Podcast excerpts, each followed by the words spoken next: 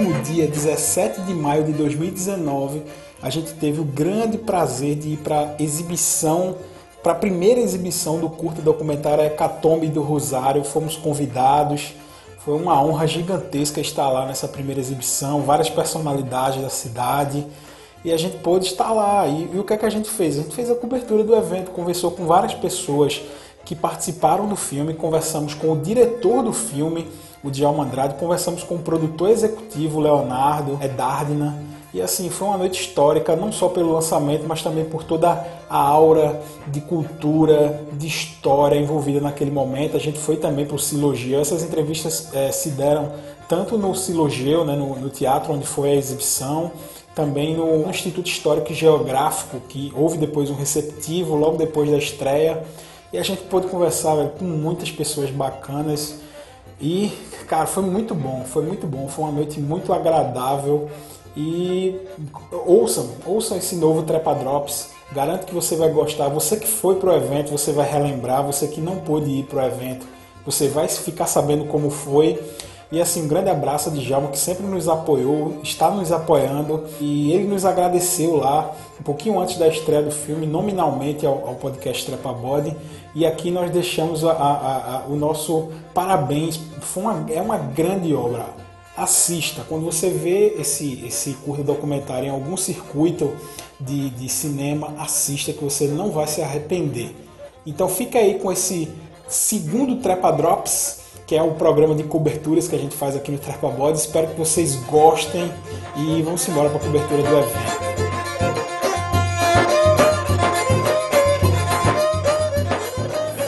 Professora Fátima foi uma das estrelas do filme, que nos ajudou a entender um pouco da magia, da história e da tragédia da Hecatombe do Rosário. Professora, o que foi que a senhora resumidamente nos passou nessa produção cinematográfica que estreou aqui na cidade. Qual foi a sua contribuição para o filme? Bem, a principal intenção nossa, o principal objetivo, e creio que também o de Djalma e de todos que participaram, é de tornar essa história passada presente, é, conhecida hoje dos jovens, da população de modo geral, mas principalmente dos jovens, para que eles aprendam e entendam melhor o que é a cidade, que, onde eles nasceram e onde eles vivem. Né? Esse é o principal objetivo. E daí nós tiramos também uma grande lição, não é? Triste lição, na verdade. É que, na verdade, aos meus olhos, ao meu ver, pouca coisa mudou em termos de política. Então nós ainda precisamos caminhar muito para mudarmos essa história, para que dias melhores nós possamos viver. Professora, eu fico imaginando a quantidade de outras histórias que a gente tem para contar aqui de Vitória. Eu acredito que a senhora também nos ajuda a resgatar essas histórias. E eu gostaria que eh, a senhora deixasse uma palavra para os nossos ouvintes, que seja de incentivo, que seja da maneira que a senhora preferir, para que a gente não deixe essa história morrer. Sem dúvida. Eu posso falar principalmente da minha experiência, porque eu não sou vitoriense ou antonense, como costumamos falar aqui no Instituto, eu sou, na verdade, de uma cidade chamada Solidade, lá no sertão da Paraíba, mas eu sou muito mais próxima aqui da cidade, porque aqui eu vivi, vivi vivo a minha vida inteira, desde o primeiro ano de idade, né? E eu costumo dizer que Vitória é uma cidade encantada. Foi assim que eu a senti quando, como professora da rede privada aqui em Vitória Santo Antônio, comecei a trabalhar com os meus alunos sobre a nossa história e a nossa cultura. Um projeto que foi sendo desenvolvido durante muitos anos e eu comecei a viajar pelo interior, pela zona rural, pelo, por várias áreas que eu não imaginava que Vitória fosse, tivesse na verdade. Né? E aí eu comecei a conhecer essa cidade e comecei a me encantar. Ela me encanta e, ao mesmo tempo me entristece. Me encanta pelo que ela é, pela riqueza na história dela, pela riqueza cultural, que é realmente fantástica, não é exagero. E a tristeza vem do desconhecimento. E é um, é um desconhecimento que a gente precisa resgatar não só no aspecto histórico, como cultural. E para isso nós precisamos do apoio de todos, não é? tanto do setor privado e principalmente do poder público. Então nós, enquanto professores, nós, enquanto pessoas que pertencem aqui aos quadros do Instituto, nós temos essa proposta, mas precisamos também de apoio. Então, quando vocês jovens se debruçarem nos livros, nos jornais de época, vocês vão provavelmente sentir o que eu passei a sentir: um encantamento por essa cidade. Professora, muito obrigado. Foi um prazer lhe receber aqui no nosso programa. Eu agradeço. Muito obrigada também. Hoje aqui também no evento, o professor Marcelo Casseb, especialista em História do Direito. Professor, qual foi a sua contribuição para esse curto do documentário Hecatombe do Rosário? Bom, minha contribuição consistiu basicamente em tentar fazer uma análise mais geral sobre o que era ou como era o funcionamento da justiça, né, particularmente da justiça criminal, no final do século XIX. Como a gente teve a oportunidade de, de tratar, é, é, a justiça, ela, de certa forma, refletia um pouco a própria composição de desigualdade social, de modo que aquelas pessoas que tinham maior influência política, social, estavam que compunham a elite econômica da sociedade, normalmente tinham um tratamento um tanto quanto diferenciado e melhor da justiça. O que é que o senhor pôde. É, agora a gente falou sobre o que o senhor contribuiu com o curta e o, o curta documentário. E o que é que o senhor aprendeu com ele? Eu aprendi muito com a história de, é, da própria Hecatombe. Né? Tive que estudar um pouco mais sobre a história regional, a história da Vitória e do episódio especificamente.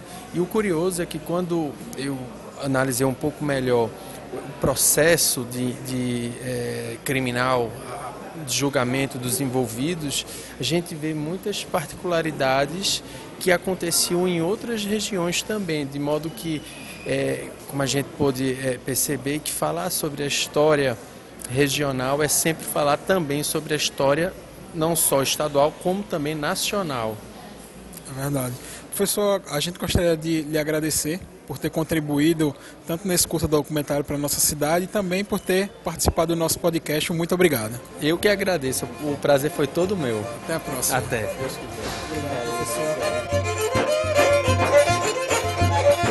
Recebendo mais uma vez Cristiano Pilaco, né, que foi uma das pessoas que nos deu apoio desde o início do projeto, tem um, uma entrevista completa dedicada à Vitória de Santo Antão, ao Carnaval, e hoje ele retorna ao podcast Trepa Body, é, num evento nobre, né, Pilaco? E como foi, assim, ver Vitória na telona, presenciar esse momento histórico também hoje aqui? É, em primeiro lugar, a gente tem que enaltecer todas as pessoas que estão fazendo esse tipo de trabalho na cidade. Né? O Trepa Body, guardando aí a, a, o arquivo oral das pessoas nesse projeto inovador e ao mesmo tempo histórico, na, verdade, na, na medida em que para o futuro teremos aí vozes. Já pensou se a gente tivesse o Trepa Body no na período da Hecatombe e pegasse todas aquelas entrevistas no calor daquela, daquele, daquele movimento? É, muitas das, muito, muitos dos sentimentos a gente poderia hoje buscar através dessas, é, desse, desse, desse registro orais, né? Então, participar de hoje de um movimento, primeiro agradecer também a você por participar mais uma vez aí do Trepa Body, e a gente é, ter o privilégio de estar participando desse, desse lançamento, dessa, desse trabalho, né, desse documentário muito interessante eu como historiador, você também como historiador, é tudo que a gente é, respira na cidade da Vitória, que a gente possa é, inundar os, os, os espaços com registros históricos. Estamos aqui na Casa do Imperador, né? A, o Instituto Histórico, que é um espaço emblemático, é um espaço que hum, nos dá toda essa esses caminhos para voltar de forma segura ao tempo pretérito da cidade, é, buscar fonte segura, para poder dialogar. E, e, como você bem sabe, na qualidade de historiador, a história é uma fonte inesgotável de interpretações, de visualizações, de repente uma outra peça modifica todo o inquérito. É, esse, por exemplo, o, o, a gente não pode ver história sem conectar os fatos. A hecatombe ocorreu no dia 27 de junho de 1880. Veja que coisa curiosa. 15 dias antes foi o lançamento do primeiro exemplar do Lidador, que era um, foi no dia 12 de junho de 1880, que era um, um jornal, uma, um espaço que defendia os conservadores, né, que foi o divisor de água entre os liberais aí, que culminou com toda essa, essa peleja, ação, essa, peleja, essa ação sangrenta. Então, o que é que tem no primeiro número do, do, do, do lidador que de repente pode ter deflagrado isso? Então, isso é, uma, é, uma, é um questionamento histórico que precisa ir lá buscar no jornal para ver o que aconteceu.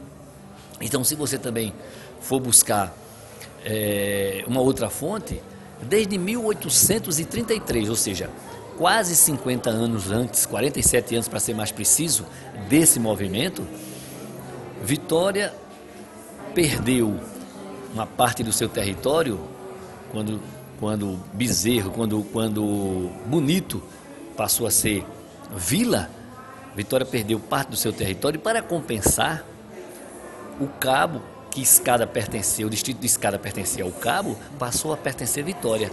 E desde esse princípio, desde esse tempo, que o pessoal de Escada não gostava do de Vitória. Se criou essa rincha. Se criou essa rincha. Então, 43 anos você pode buscar nesse movimento do Hecatombe, a gente como historiador que vai fuçando os fatos, você pode ir buscar nesse fato, né, e durante a gente lê aí nos arquivos de Aragão, que em alguns momentos, anos depois de ser anexado de Escada à Vitória, deixou de pertencer ao CAP, passou a pertencer à Vitória, ainda não se tinha é, é, nomeado os juízes de paz, ainda não tinha nominado, é, é nomeado os delegados do, dos, do, do, dos vilarejos, das localidades, enfim.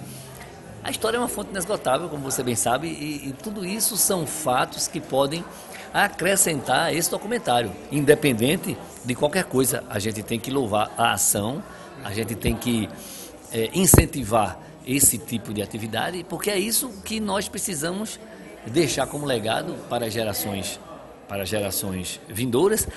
E sob o ponto de vista de todas as ferramentas, uma maneira mais fácil, né? Se as pessoas não querem ir lá abrir o livro, sentir aquele gostinho, o cheiro da poeira do livro, né? Que veja de uma outra ferramenta, mas que de certa forma vivencie esse momento pretérito, como já falei, dos nossos antepassados, para entendermos melhor esse, esse movimento de vitória. E para concluir, a gente faz uma pergunta.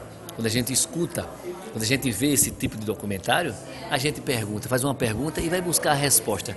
Por que é que o eleitor de Vitória é tão conservador no dia da eleição hoje em dia? É porque está aí. São esse tipo de resquício, esse tipo de política em que Vitória parece que ficou blindada ao longo do tempo, né? Modificou o sistema, saiu do Império, foi para a República, é, Estado Novo, Nova República, Militar, enfim, todos esses momentos e Vitória permanece ainda presa àquele passado do conservadorismo, da maneira muito conservadora de escolher os seus governantes. E Obrigado por esse, esse espaço aí que você me dá. Muito obrigado, Pilar, que a gente vai ter assunto para a próxima entrevista, viu? Vá é, se preparando aí na sua agenda que a gente vai voltar lá na, nas suas dependências, no seu escritório, para a gente gravar uma nova entrevista abordando um novo tema da nossa cidade, que aqui a gente tem muito assunto para tratar. Claro, eu vou antecipar. Eu, eu, eu propus lá no blog e vou fazer esse lançamento, vou fazer essa proposição aqui na qualidade de membro do Instituto, o Maio Antonense. Ou seja, é o maio azul e branco. E por que isso? É, nos arquivos a gente vai lá buscar que os acontecimentos mais relevantes da história da cidade aconteceram no mês de maio. A gente teve a, autonomia é, administrativa e política em Vitória, ocorreu no dia, no dia 28 de maio de 1812. A gente teve a autonomia jurídica em 20 de maio de 1833 e a gente teve a elevação de vila-cidade em 6 de maio de 1843. Então, o mês de maio, não obstante nós termos o mês de agosto como a data emblemática da cidade, que é o dia 3 de agosto, o mês de maio é muito importante para a história da cidade. E eu estou fazendo essa ideia da gente lançar o Maio Antonense. Conte conosco, conte conosco para esse projeto. O Maio Antonense, o mês azul e branco, para a gente despertar nas crianças, sobretudo nos mais jovens, nos mais antigos, por que Maio Antonense? O que é, que é isso? Aí, de repente, a gente está chacoalhando, né, chacoalhando as pessoas para procurar que negócio é esse mais, que novidade é essa. De repente a pessoa vai buscar e encontra essa, todas essas histórias que Vitória é rica nesse, nesse processo aí. Muito obrigado, Pilar, e até a próxima. agora com Cláudia Vicente, historiadora, professora, minha amiga de longa data, mestranda em História. E ela vai falar um pouquinho sobre a experiência dela no filme, né? Conta aí pra gente, Cláudia, que foi? Minha experiência foi, enquanto historiadora, passar o que eu tinha retratado no meu, no meu artigo. O meu artigo está disponível na revista do Instituto Histórico, comemorativa dos 150 anos da imprensa. Ela fa ele fala sobre o inquérito policial. Eu trabalho com o inquérito da Hecatombe, que nós chamamos de Devassa, e a partir disso, que não tinha sido trabalhado ainda, eu consegui dar outra perspectiva sobre o fato, tendo em vista que o que se tinha sobre esse acontecimento versava sobre é, matérias de jornais, depoimentos é, na imprensa, entre outros, e não o inquérito. O inquérito ainda não tinha sido to, é, trabalhado. Então, o que é que nos mostra o inquérito? O inquérito nos mostra que há vozes no passado que elas não são contempladas. Então, você vê a Hecatombe como um evento político muito importante na nossa cidade, mas um evento que dá para a gente fazer uma releitura da conjuntura social de lá até agora a partir da releitura desses inquéritos. E os inquéritos, como bem diz uma historiadora chamada Keila Greenberg, ele nos dá uma visão do fato a partir de quem o viveu. E isso é importante. A partir da perspectiva dos depoentes. Então, foi, foi a partir disso que, que eu falei. E minha participação no filme se deu por conta disso. É, Cláudia, tua pesquisa como historiadora, ela é, traz isso? Tu pesquisa especificamente esse, é, esse assunto, a hecatombe, ou outros assuntos referentes à cidade também? O que é que tu faz no teu mestrado? Ah, a minha pesquisa no mestrado, eu trabalho com a temática étnico-racial. Então, já há um tempo, desde a graduação, passando pela especialização, eu trabalho com a questão de discussão das relações étnico-raciais a partir da perspectiva afro-brasileira. Agora, no mestrado, eu estou trabalhando com uma teoria que é recente, ela começa a ser difundida a partir da década de 70. É a teoria da afrocentricidade e ela trabalha as questões a partir da perspectiva africana, que a gente não tinha, a gente tinha muito uma visão eurocêntrica dos fatos. Então essa essa perspectiva afrocêntrica, minha pesquisa sobre história de vida de professores negros e negras, professores e professoras negros e negras, na cidade da Vitória de Santo Antão, após a promulgação da Lei 10.639, que é uma lei que obriga os ensinos a, públicos, a, os estabelecimentos de ensino, a colocar a, a história e cultura dos africanos, valorizando-a. E o que essas relações étnicas te fez enxergar na Hecatombe do Rosário? Oxi, muita coisa. Muita coisa, porque quando você vai ver a descrição lá de quem participou, você vê nome e sobrenome das pessoas, entre aspas. Ah, e quem são essas pessoas? São os senhores que estão no mando e desmando do poder naquele momento.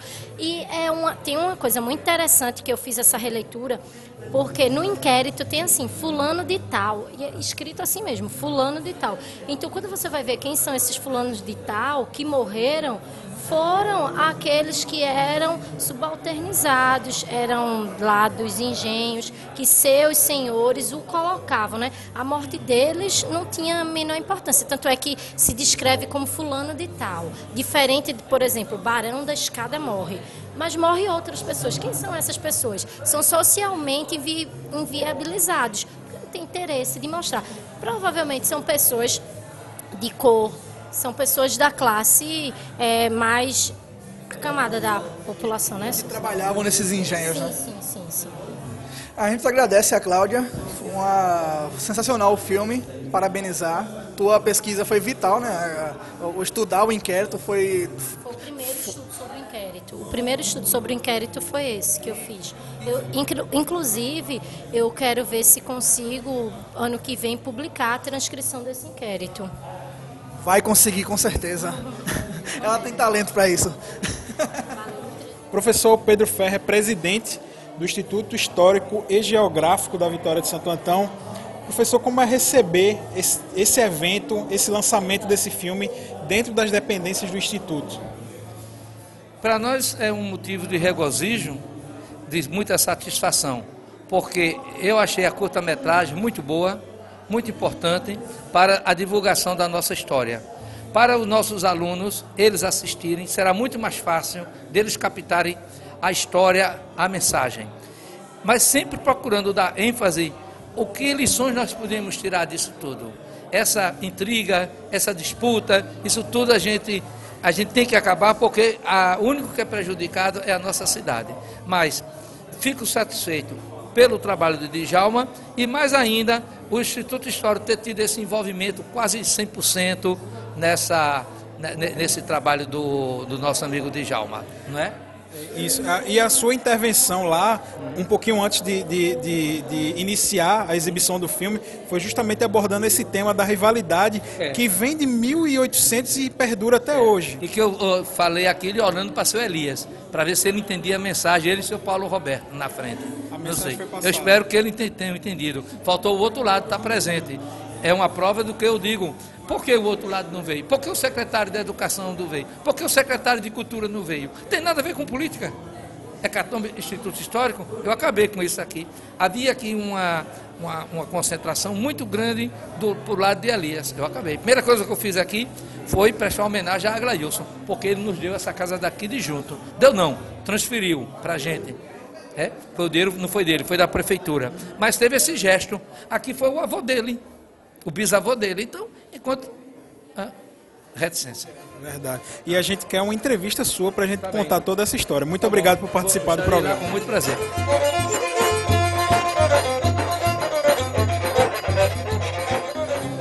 E recebendo aqui o produtor executivo dessa obra que a gente acabou de assistir agora, produção A Hecatombe do Rosário, Leonardo, Leonardo Edardina. Como, qual é o desafio de fazer uma obra como essa? a gente pegar um fato histórico de bastante relevância no nosso município e transformar isso em um documentário, para a gente foi um desafio muito grande, principalmente para Djalma Andrade, que houve um trabalho muito intenso em relação à questão de pesquisas né, e de busca de conhecimentos, de, de detalhes. Para a gente foi maravilhoso essa, esse desafio né, e graças a Deus o Djalma é um idealizador, né, com sucesso ele conseguiu é, êxito em, em suas ideias e a gente colocou em prática. Leonardo, eu acho que você vindo do teatro é um novo desafio, né? É fazer um filme, é, contribuir para que um filme nasça e principalmente uma história cheia de detalhes como essa. E a gente espera você no episódio do Trepa Bode para a gente conhecer um pouquinho da tua história e deixa um recado aqui para os nossos ouvintes para assistir o filme, para acompanhar a tua história aí no teatro. Então, galera, eu tenho alguns filmes que já foi, foi produzido no Recife, é de Portas Abertas, Açúcar, de, de Renata Pinheiros, que já foi premiadíssima em vários festivais nacionais. Né? E eu mando um recado para a galera aí, em breve, né, o pessoal aí, os ouvintes do Trepa Body, né, estarei dando uma entrevista completa sobre a minha pessoa, um pouco, falando um pouco mais sobre a minha vida, para todos vocês.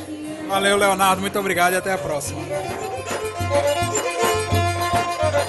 Djalma Andrade, de volta ao Trepa Body. E agora, Djalma, com um filho parido, né? Qual a sensação agora de depois da, da primeira exibição da Hecatombe do Rosário? Cara, minha mãe sempre disse ela teve 10 filhos de parto normal, que era sofrido. Mas, cara, fazer filme também é um parto. Né? A gente, você acompanhou esses dias aí que antecederam o projeto. Eu não me dediquei a outra coisa nesse, nesses últimos dias meses, eu diria, se não fazer um trabalho que pudesse estar à altura, pelo menos do propósito. É, aqui eu me propus, desde quando apresentei o projeto à Fundap. O resultado, obviamente, que vai dizer são aquelas pessoas que assistiram, que acompanharam, se realmente eu consegui esse objetivo. Esforço teve muito, né, trabalheira danada, a ausência completa que eu tive da, dos meus amigos, da minha família. E agora eu espero poder colher os resultados, porque o filme ele tem uma proposta de rodar em festivais Hoje foi só uma apresentação, né? eu vou tentar inscrevê-lo e, e, e, colher, obviamente, é, exibições pelo Brasil afora, pelo Estado. Tomara que eu consiga. Já uma, a palavra para as pessoas que estão ansiosas para assistir a Hecatombe do Rosário. É, várias pessoas, inclusive que ouviram o Trepa Bode perguntando quando é que a Hecatombe vai ficar disponível. E agora se inicia um novo ciclo, né? É, o, é, é, é a hora de você mostrar seu filho para a sociedade e como é que vai ser esse ciclo, como é o planejamento. É, o, o, o, próprio edital ele já dá a você esse caminho a trilhar. Então a determinação isso é o quê? Durante um ano você apresenta esse ele não é um filme comercial, ele não é um filme para bilheteria de cinema, digamos assim. Ele é um documento, por isso que é um curta documentário. E ele tem a proposta de ser um filme que divulgue Pernambuco, por isso que ele é da categoria Revelando os Pernambucos, pelo estado, pelo país, enfim, pela América, onde você possa conseguir exibição, como eu falei, né? Terminado esse ciclo, a gente vai disponibilizar o Afundarp para a Fundarp mandar para agentes estatais. Isso também está no, no edital. Rede Brasil, TV Cultura, TV Universitária. E, obviamente, né, se ele tiver a condição de ser exibido, será exibido. Depois desse período, desse ciclo aí que eu falei, aí sim a gente pode disponibilizá-lo em DVD para escolas, como a gente se propôs lá longe, né, colocá-lo em redes sociais, enfim, fazer com que aquelas pessoas que não tiveram a oportunidade ou não terão ao longo desses 360, 365 dias e possam mais adiante ter. Djalma, Pedro quer complementar? É, relato de quem assistiu, tá impecável o filme. E a gente já está curioso para o próximo, que você disse que era segredo. O que é que vai vir depois disso, né? E, inclusive, historiadores presentes aqui na sessão de hoje é, disseram que você levantou fatos que não eram conhecidos por esses historiadores, ou seja, você já está gerando um novo objeto de estudo para esses historiadores. É, isso foi, eu fui vendo essa necessidade ao longo da pesquisa que eu fiz pré-projeto. Por quê? Porque não havia muito relato ou relatos que trouxessem, trouxessem uma narrativa mais fiel ao que realmente aconteceu lá naquele 27 de junho de 1880. Então, na verdade, eu fiz um resgate de muita coisa, fui a diferentes fontes. Né? Eu acho que um documento primordial que nos deu uma luz do que realmente aconteceu foi o inquérito policial, e o inquérito ele é a base do processo mais adiante, e foi a base também para o que a gente pôde apresentar e fazer esse filme. Foi mais ou menos isso, entendeu? Então, Obviamente que de cada situação dessa, de cada fonte que nós tivemos a oportunidade de acessar, a gente extraiu alguma coisa para criar, uma narrativa linear dentro de um curto tempo que tínhamos, que era 24 minutos. Djalma, muito obrigado e até a próxima. Obrigado, cara. Vocês são parceiros aí. Agradecer a divulgação que vocês fizeram durante as semanas que antecederam o filme. E agora a gente vai colher os frutos, se Deus quiser. É. Obrigado, Tranquilo?